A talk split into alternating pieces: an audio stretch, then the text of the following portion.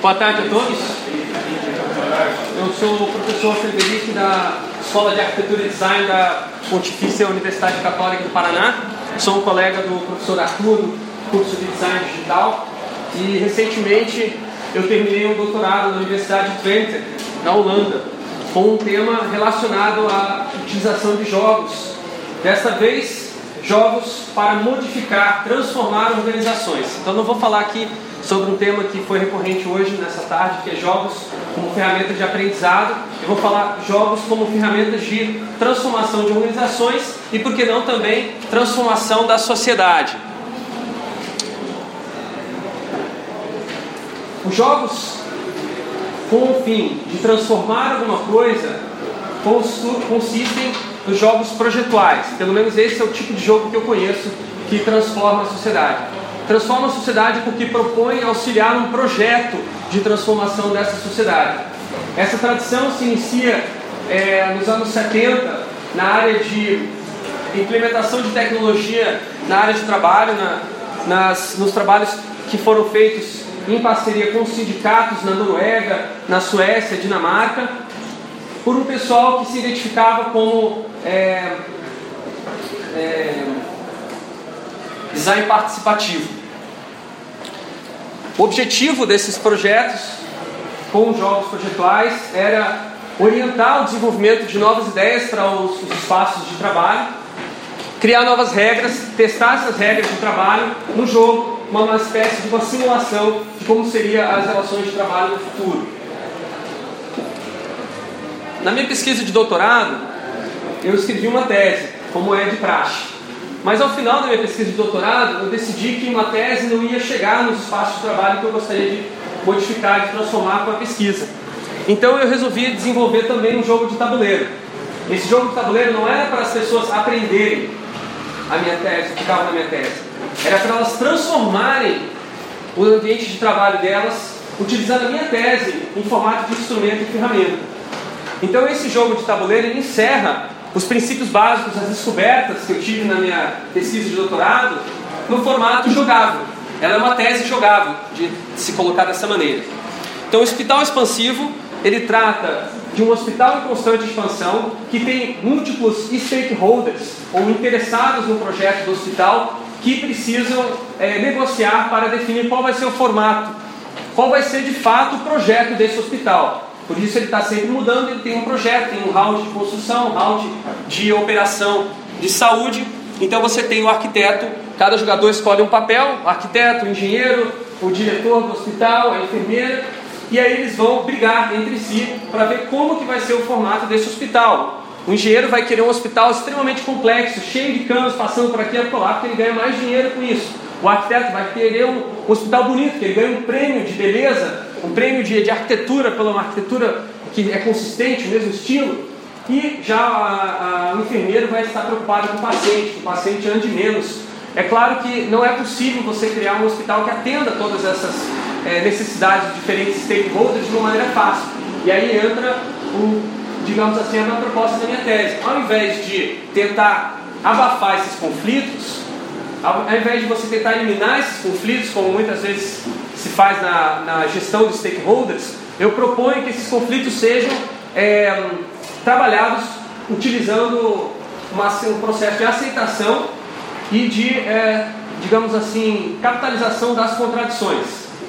Seria uma contradição em si, em termos, porque a base desse, dessa tese é marxista, mas enfim, não vou entrar nesses detalhes. É, Existem várias teorias da motivação humana e eu vou apresentar hoje uma teoria que é a teoria da atividade e aí ela é uma teoria que deriva, enfim, do marxismo através de um autor chamado Iro Engelson. Quem for da área de educação talvez conheça pelo termo aprendizagem expansiva. Na teoria da motivação pela atividade, você aprende algo e esse algo vai mudando conforme a atividade modifica. E assim também vai a sua própria motivação. Sua motivação lhe coloca um pouquinho mais à frente sobre o que você quer aprender e modificar no seu espaço uh, circundante. Uma atividade, agora entra a parte interessante que é particular dessa, dessa teoria, ela pode ter vários motivos. E esses motivos eles podem ser conflitantes. Quando o motivo de uma pessoa conflita com de outra pessoa, essa atividade ela pode chegar a um ponto de ela parar, dela ficar é, é, empacada por causa de um fenômeno chamado double bind. Em, em, é difícil traduzir isso em português, mas esse ditado brasileiro é fantástico, né? Se correr o bicho pega, se ficar o bicho come. Isso é um double bind. Você não tem saída fácil daquela situação. O double bind ele estimula a criação de um novo motivo. Então, quando existem esses motivos conflitantes, as pessoas vão ficar se degladiando até encontrar um novo motivo que inclui, digamos assim, esses dois motivos dentro dele de uma maneira mais avançada. Aí é dialética marxista aí na, na veia, né? Essa dialética marxista ela é colocada no, no contexto da transformação da atividade pelo Engstrom, é, seguindo seis etapas, né, cinco etapas. Inicialmente você tem um, um, estado de necessidade de transformar a atividade que gera o double bind, aquele conflito de motivos, e é resolvido esse conflito através da criação de um novo motivo e de um instrumento que encerra esse motivo. Esse novo instrumento ele é aplicado e obviamente ele vai, ele vai ter resistência por conta daqueles que estão acostumados aos motivos anteriores ou estão motivados pelos motivos anteriores até que a, a, atividade, depois de muito tempo, ela se consolida com esses novos motivos e a necessidade de transformar acontece mais para frente. Então é um modelo dinâmico, digamos assim, que sempre permite a transformação da atividade. Um exemplo de um double bind utilizando um instrumento para superá-lo é essa história de um rapaz no começo, né? Ele na primeira parte ali, é, o, co o, colega pergunta assim: Ah, esse aqui é o seu último cigarro? É sim, é sim. Ah, que legal, vai ser um grande desafio. Não se preocupe, já apaga o cigarro. Um mês depois, encontra um amigo dele fumando. Então, o que, que um amigo que realmente quer transformar, ajudar o colega a parar de fumar faz? Ele introduz um instrumento que ajuda o amigo dele a lembrar do que, do que ele quer realmente fazer, né? Então, se, se, se esse é o seu último cigarro, posso sugerir uma coisa? Claro, me dê 200 dólares agora e eu vou te dar de volta em um mês, se por acaso você realmente parar de fumar. Ah, legal, gostei, desafio aceito. Então ele deu os 200 dólares e no mês seguinte o cara ficou a mês inteiro lembrando: puxa, meus 200 dólares vão estar esperando por mim lá, meu amigo vai me devolver, eu vou de fato então é, parar de fumar. Né? Então o instrumento né, ajudou o colega dele a transformar a atividade dele. A minha proposta que tem a ver com o colóquio hoje é a utilização de jogos como trampolim, aí o termo técnico dessa área da atividade, é um, é um instrumento que ajuda a atividade a ser transformada, né? É um jogo, ele seria um, poderia ser, né, na meus experimentos, ele é um trampolim, né, para materializar os conflitos de motivos. Quando as pessoas têm acesso ao conflito de motivos, que muitas vezes é tácito e apenas na conversa você percebe, e às vezes nem isso, quando o jogo ele transforma isso de uma maneira muito é, óbvia. Você vê o conflito acontecer e você pode tomar uma posição distanciada, sendo que você, o conflito não é mais pessoal e ele se torna um conflito de trabalho. No jogo também você pode criar um novo motivo, testar esse motivo na simulação das relações sociais e depois implementar esse mesmo motivo fora do jogo, causando a transformação.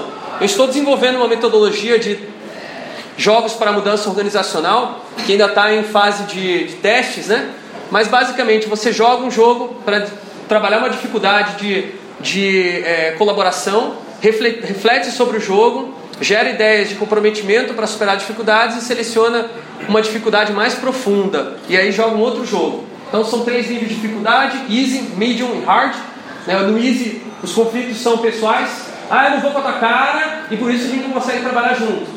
Os jogos servem para desconstruir esses conflitos e mostrar que o problema nosso não é porque eu não vou atacar, o problema nosso é que existem barreiras entre nossos departamentos na, organização. E aí isso vai chegar ao, ao, ao, último nível de dificuldade, que existe um problema de motivação, uma contradição básica lá entre o valor de troca e o valor de uso que o marxismo explica. E a gente tenta transformar isso, tornar acessível, digamos assim, através dos jogos. Eu vou mostrar um, um estudo de caso muito próximo da gente aqui no, no, no Hospital de Clínicas do Paraná, do outro lado, daqui a uma, uma quadra de distância daqui, né? Eu fui convidado então a jogar esse jogo que eu desenvolvi lá na, na Holanda para validar se ele tinha aplicabilidade aqui na realidade dos hospitais brasileiros, graças a um amigo em comum, e a gente teve um resultado fabuloso. A primeira sessão é, de jogos já aconteceu uma coisa muito engraçada, que foi a formação de um cartel entre os empreiteiros, né, para acabar com a raça do hospital e tirar o máximo possível de dinheiro né, do hospital. Quem estava fazendo esse cartel era justamente o diretor administrativo do Hospital de Clínicas do Paraná, né, uma pessoa idônea, uma pessoa correta, uma pessoa que na verdade tem que combater a corrupção. Ele jogou o papel de corrupto, justamente para ver como que os outros colegas iriam reagir a isso.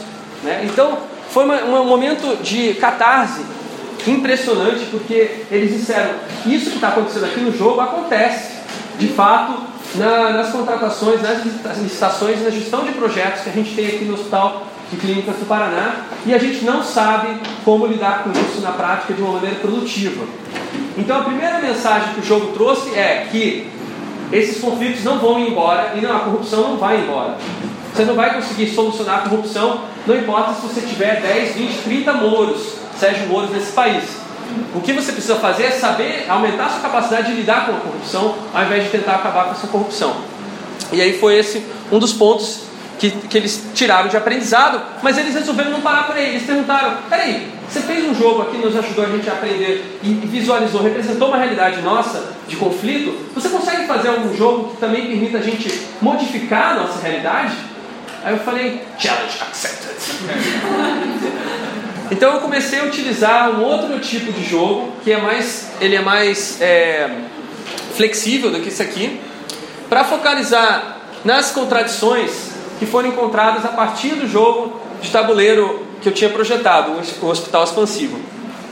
Eu analisei a fala das pessoas depois de jogar, no comentário, no, no debrief, né, na sessão de discussão do jogo, e cheguei à conclusão de que essas eram as principais contradições. O planejamento de curto prazo é independente do planejamento de longo prazo. Então você tem a direção pensando de um jeito, enquanto que a gestão é, nos níveis hierárquicos menores pensando de outro jeito completamente diferente e comprando equipamentos que muitas vezes não se encaixam dentro do planejamento geral. A perspectiva da chefia sobre planejamento é diferente do que os funcionários acham que é planejamento. A chefia vê planejamento estratégico como sendo de 10 anos, enquanto que a, a, as pessoas que trabalham no, nos funcionários, eles acham que o planejamento tem a ver com o planejamento de compras desse ano. O que, que a gente vai comprar, quantos tubos, quantos balões de saia, enfim. Isso, e a terceira contradição é o sistema de colaboração que se deseja nutrir através de políticas internas e eventos e por aí mais vai, ele é completamente é, sabotado por um outro, outras políticas e outros eventos que focalizam na pressão e na cobrança.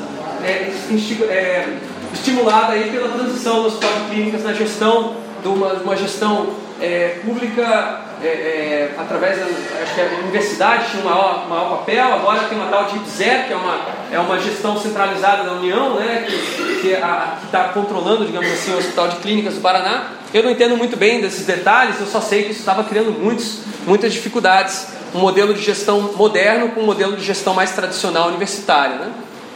E aí então a gente começou a utilizar jogos, como eu falei, mais flexíveis, baseado na proposta do Game Store. São jogos que criam, ajudam a criar ideias bem flexíveis, muitas vezes não tem nem características tradicionais de jogos. E um primeiro jogo foi o mapa da empatia, em que você tem o objetivo de desenvolver empatia para um perfil de, relacionar, de relacionados ao projeto, uns stakeholders, né? Então eles tinham que desenvolver empatia pelo paciente. Caso não fosse desenvolvida a empatia por aquele perfil do paciente, as pessoas que participavam desse jogo elas tinham que ver o paciente em pessoa. O paciente vinha, a gente convidou a pessoa para vir e colocar a resposta das coisas que ela estava pensando, ouvindo, sentindo, falando, fazendo que as pessoas que tinham participado do jogo não sabiam o que acontecia. Então, uma espécie de uma terapia é, esse jogo para modificar a, perspectiva e os estereótipos que as pessoas colocam umas nas outras. Ah, esse cara ele é um técnico de enfermagem, então esse cara só reclama. E com o jogo da empatia a gente mostra por que, que ele reclama, quais são as dificuldades que ele enfrenta. Né? Esse foi o primeiro jogo. O segundo jogo foi a Lula, nada a ver com o ex-presidente da República. Tá? O, o jogo da Lula ele vai destrinchando um tópico através de subtópicos. Então, no nosso caso, a gente usou perguntas e respostas sobre o assunto planejamento, que vocês viram que era uma, as contradições principais, né? E aí a gente, no final dessa exploração de perguntas e respostas do planejamento, gerou ações a respeito. O que fazer a respeito desse planejamento que para alguns atende, para outros não atende, né? E aí a gente definiu essas ações e começou a implementar elas nos próximos jogos. Então, o primeiro, uma das ações era definir prioridades para escolher quem a gente vai atender no centro cirúrgico. Tem muitas pessoas que estão em vários tipos diferentes de filas diferentes. Quem você atende? É o sujeito que tem uma, um ataque cardíaco ou é um sujeito que tem é, uma operação plástica para fazer? Aí você fala, óbvio, o cara do ataque cardíaco. É, mas e os alunos, estudantes de medicina que querem se especializar em cirurgia plástica? Quando que eles vão fazer a operação? Se o hospital de clínicas apenas atender é, os casos mais graves, os alunos não terão oportunidade de é, fazer as, a, os seus treinamentos nas áreas específicas que o, que o hospital oferece. Então a gente fez o radar de prioridades, em que a gente colocou vários critérios, por exemplo, o interesse de educação, é, o quanto de, de, custo que tem o retorno, o repasse do SUS. E a gente classificou cada uma das especialidades cirúrgicas dentro desses critérios. Isso foi feito de uma maneira lúdica, poderia ter sido feito em uma planilha, mas o lúdico conseguiu envolver é, mais pessoas que trabalhavam nos diferentes setores do hospital com a questão que a gente queria trabalhar, que era a definição de prioridades. Depois disso, a gente discutiu indicadores, né? Quais são os indicadores fundamentais para uma ação estratégica que visa modificar? O que a gente deve focalizar e como a gente deve mostrar para a direção que estamos mudando de fato? Os indicadores são fundamentais. Então a gente fez um levantamento de uma discussão sobre indicadores, depois a gente tentou levantar os dados que existiam e descobrimos coisas muito estranhas. Do tipo, é, 40% das cirurgias canceladas não tinha um motivo declarado. As pessoas escondiam por que, que ela tinha sido é, cancelada. Isso era um problema sério, né? Porque às vezes a cirurgia é cancelada e um paciente pode piorar e pode até vir a falecer por conta disso. E aí você não sabe por que, que isso aconteceu. É muito tenso, né? A gente tentou então buscar dados, a gente viu que existia muitos dados faltantes. E aí a gente pensou, temos que preparar alguns cenários futuros né, para oferecer para a direção as mudanças a respeito do, da, da gestão que teriam a ver com o planejamento. A gente gerou três cenários, variando duas variáveis, né? a taxa de cancelamento de cirurgias versus o tamanho da fila de pacientes. Então, um, dois, três, quatro cenários, jogando o jogo um jogo que eu desenvolvi especificamente para isso. Então você tinha o passo a passo para atingir uma meta, o que precisa para essa meta e seus impedimentos. Então aqui vocês podem ver um dos, um do, uma dos cenários aqui é atender mais o que temos atualmente, né?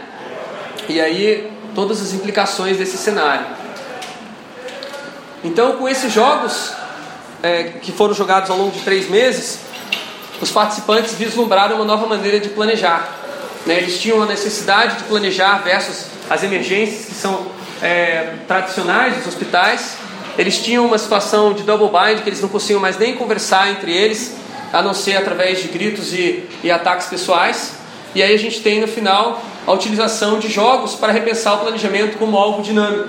O jogo, é, é, o planejamento ele não é mais fixo, ele é um planejamento que todos participam, um planejamento que está sempre sendo atualizado com as demandas é, que vêm através dos dados que eles têm agora através da, da, do levantamento que foi feito. Né? Então muitas pessoas hoje acreditam que não adianta planejar, pois a direção fará diferente. Então a gente ainda está numa etapa ainda de consolidação, ainda não se consolidou, né? ainda tem muita resistência a essas novas maneiras de trabalhar, mas se perseverar essa proposta é, a, a, direção vai apoiar e haverá uma modificação. Só um detalhe: já existe um departamento criado dentro do Hospital de Clínicas, é o projeto Colmeia, né, que vai justamente tentar expandir essa abordagem de planejamento dinâmico aí pela, e participativo por todo o Hospital de Clínicas. Aí isso é uma espécie de resultado da, desse, dessa intervenção. Eu vou pular essa parte, então vou focalizar nisso aqui, que eu acho um resultado muito mais tangível de, do que melhoria, né? Né, nas relações interpessoais, o resultado tangível é que saiu a ideia de um instrumento para ser utilizado na, na entrega dos materiais para a sala cirúrgica. O, existia um problema sério que os cirurgiões falavam: ah, aqui não está faltando um instrumento tal que veio, né? E não tinha um instrumento de feedback para a unidade de materiais dizer qual era o instrumento que tinha faltado e poder ajustar o kit e não ter mais esse problema no futuro. Então eles criaram uma, uma espécie de uma tabelinha né, que faz a pergunta no final, controle de qualidade do kit, e vai se adaptando de acordo com as é, idiosincrasias dos cirurgiões, que são bem difíceis de trabalhar é, aqui no, no, Hospital de Clínicas, porque eles têm muita liberdade.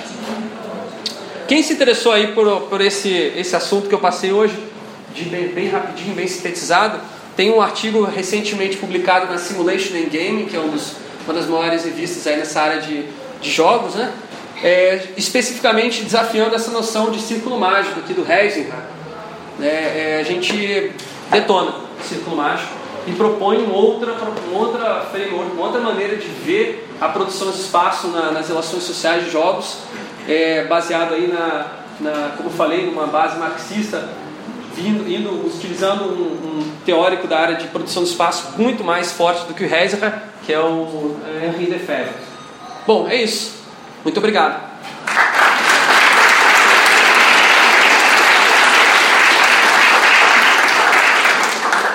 Bom, 10 minutos de debate. O professor André com a palavra. Bom, eu com certeza teria, teria um monte de perguntas para o nosso amigo, mas eu não vou monopolizá-lo agora, né? Depois eu converso com ele em particular. Gostaria de pôr, uh, expor para vocês a possibilidade então de fazer uma pergunta. Acho que tem um nosso amigo ali. Eu queria saber mais como foi esse primeiro contato de você chegar no hospital e falar assim, ah, a gente vai fazer um jogo aqui que eu inventei. Aceitação do pessoal do hospital, que eles têm esse hábito de ser muito assim, de aceitar muito facilmente as coisas, ser muito aberto às coisas novas. Como você sentiu essa, esse primeiro contato? Eu tive muita sorte de ter, como eu falei, um amigo em comum, né? De uma pessoa que trabalhava lá e essa pessoa é, vendeu, digamos assim, um jogo. E aí a gente apresentou como uma proposta de um teste piloto apenas para a função de validação científica na primeira etapa. É, a gente escreveu a proposta para o diretor de diretor da, da eu não lembro exatamente qual diretor e aí o diretor aprovou e falou: não, vamos fazer um piloto. A gente fez o piloto, jogamos, tivemos um resultado, as pessoas pediram queremos mais, fomos falar novamente com o diretor, e aí? Podemos jogar jogos um pouco mais sérios? e o diretor falou: bom, a título de experimentação podemos, né? mas não é uma, não é, não foi, a gente falou, eu falei o seguinte, como eles estão mencionando muito a relação da diretoria com é, os gestores de médio porte, os funcionários, como sendo uma questão que pega, eu convido vocês, diretores, a participar do jogo também. Né? E não, não aconteceu isso. Né? A gente não teve uma, teve uma participação, uma aderência pequena dos diretores nesse processo. Né? Que eu acho que foi uma grande limitação do que ele poderia ter alcançado se tivesse essa participação.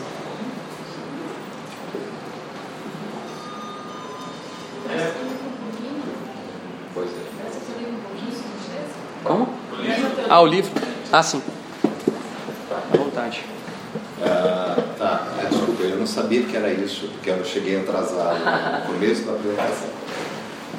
Essa, essa tese de doutorado está disponível para download em PDF no meu website aí no usabilidade.br, quem quiser. Também dá para encomendar uma versão impressa, impressa sob demanda. Essa tua abordagem ela trabalha muito com essa questão da alteridade também, né? Como é que, agora como a gente estava discutindo exatamente isso, a questão do meta-jogo e da, da influência metajogo no próprio jogo. Como é que isso funciona nessa tua abordagem? É, eu estava discutindo com um colega que apresentou o metajogo agora há pouco, cadê? Está aqui ainda? Eu acho que já foi.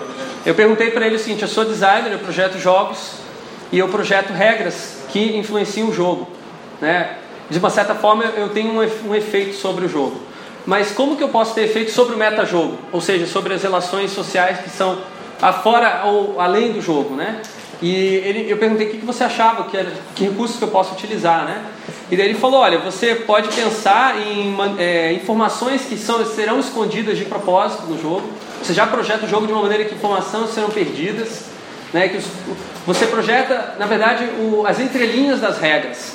Você não diz que as pessoas devem roubar, mas você deixa de uma maneira o jogo aberto para que as pessoas possam roubar, digamos assim. E eu, eu, eu complementei na, na, na, no debate com ele que eu acho que a ambiguidade é o recurso mais fundamental que eu utilizo nos meus jogos, para justamente permitir que exista uma alteridade e ela não seja solapada por uma pessoa que diz, acha que sabe como jogar melhor, porque a regra permite que a pessoa faça isso. Num jogo de cartas marcadas, quem, quem tem, tem as cartas marcadas já está ganho. Então a alteridade não, não acontece num jogo que tem uma que é muito fechado, digamos assim.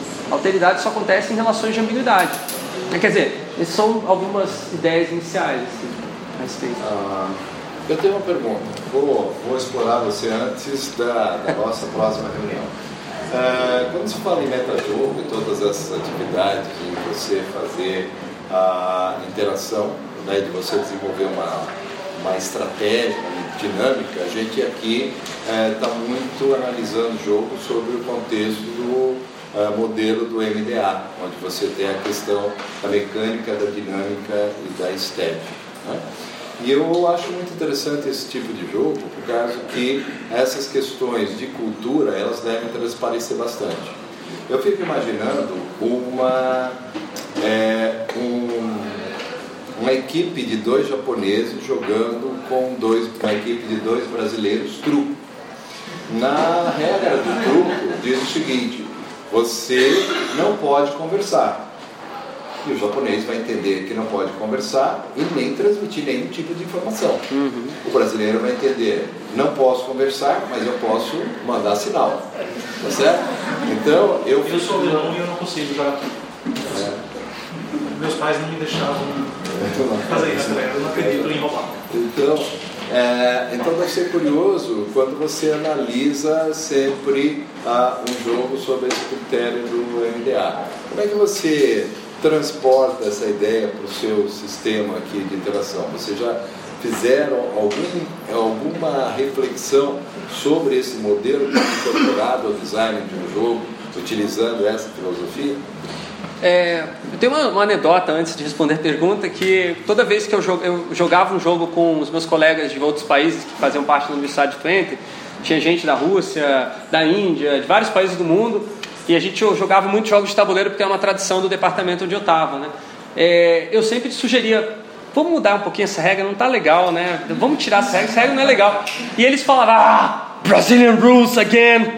Ou seja, eu trouxe uma espécie de estereótipo que brasileiro mexe nas regras, porque eles não, eles não mexiam, eles não tinham essa, essa tradição, né? Para mim as regras não são intocáveis, né? Eu achei que isso era normal. Mas voltando à, à pergunta do professor André, é, essa dimensão cultural de que as pessoas têm um determinado é, é, comportamento que elas trazem, digamos assim, cultivado ao longo do tempo, né? E por isso se tornam estereótipos, né? O brasileiro, ah, lá vem, lá vem brasileiro, ele vai querer mudar as regras, né? Eu acho que é, um, é uma, é um, é um, é um ela é útil apenas para a primeira parte da, do começo da relação de jogo, né? Por exemplo, quando as pessoas me colocam o rótulo de brasileiro e de repente, ah, não querem jogar comigo porque eu vou mudar as regras, ou não deixam eu discutir a questão de regras porque acham que eu vou estar fazendo isso para o meu próprio benefício, né? É, depois que a gente começa a jogar, as relações sociais são tecidas com base nas relações que, que eu estou construindo ali ad hoc com aquelas pessoas específicas, naquele momento. Então, eu prefiro me, focar, me focalizar nas minhas pesquisas nessas relações que são construídas emergentes a partir de um contexto que é compartilhado pelas pessoas, do que tentar ver o que, que é, elas trazem, digamos assim, dos seus é, contextos de origem para o jogo. Então eu meio que não presto muita atenção nisso, porque eu acredito que existe mais interesse, tem mais interesse no que acontece dentro da, da jogatina ali depois que as pessoas superaram os estereótipos. Ok. É, eu vou, não vou entrar mais em detalhes, tem mais perguntas para eles, mas eu gostaria que vocês fizessem perguntas, porque realmente é uma chance de vocês questionarem uma pessoa que fez o design de um produto que realmente teve influência no ambiente corporativo, né? que pode ser também um ambiente educacional. Mais alguém ali?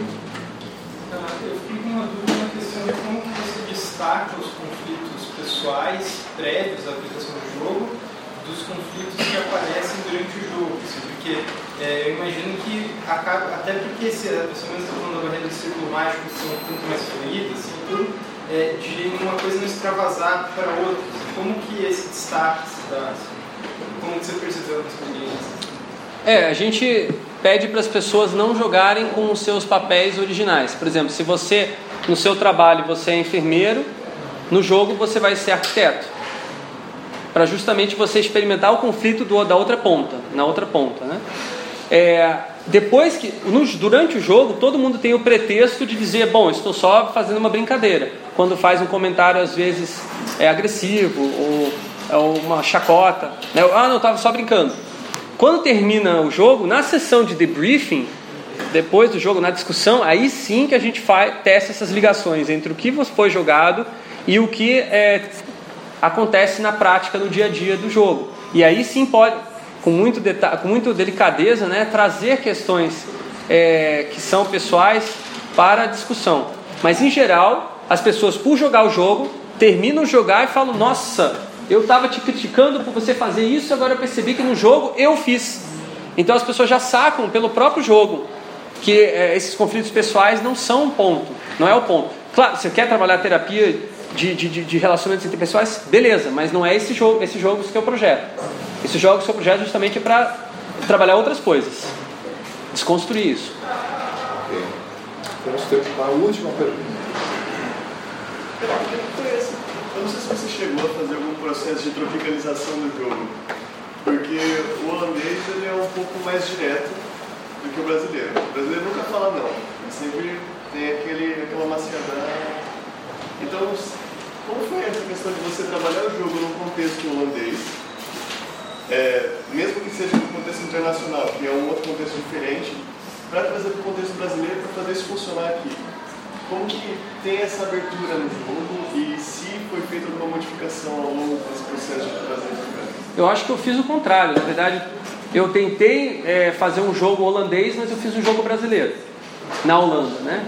É, por quê? Porque o jogo eu mostrava para os professores alemães e tal, que eu tinha um professor alemão, orientador alemão, que era viciado em jogos de tabuleiro, já tinha projetado vários jogos de tabuleiro, bem Eurogame, aquela mente bem ele fala: esse jogo não fecha, não dá para calcular, meu Deus do céu. Cada vez que você tem uma nova regra e você fica maluco, não, é uma zona isso aqui. Aí, então, na verdade, os holandeses eles reclamavam muito ao jogar meu jogo. E os brasileiros adoraram. Engraçado isso. Eu acho que ele um pouco, eu acho que daí agora eu ganhei um argumento para para eu ser a sua tipo de pesquisa, né, André? Eu não consegui me desvencilhar da minha brasilidade. É, ponto positivo, né? Bom, gostaria de agradecer ao nosso apresentador.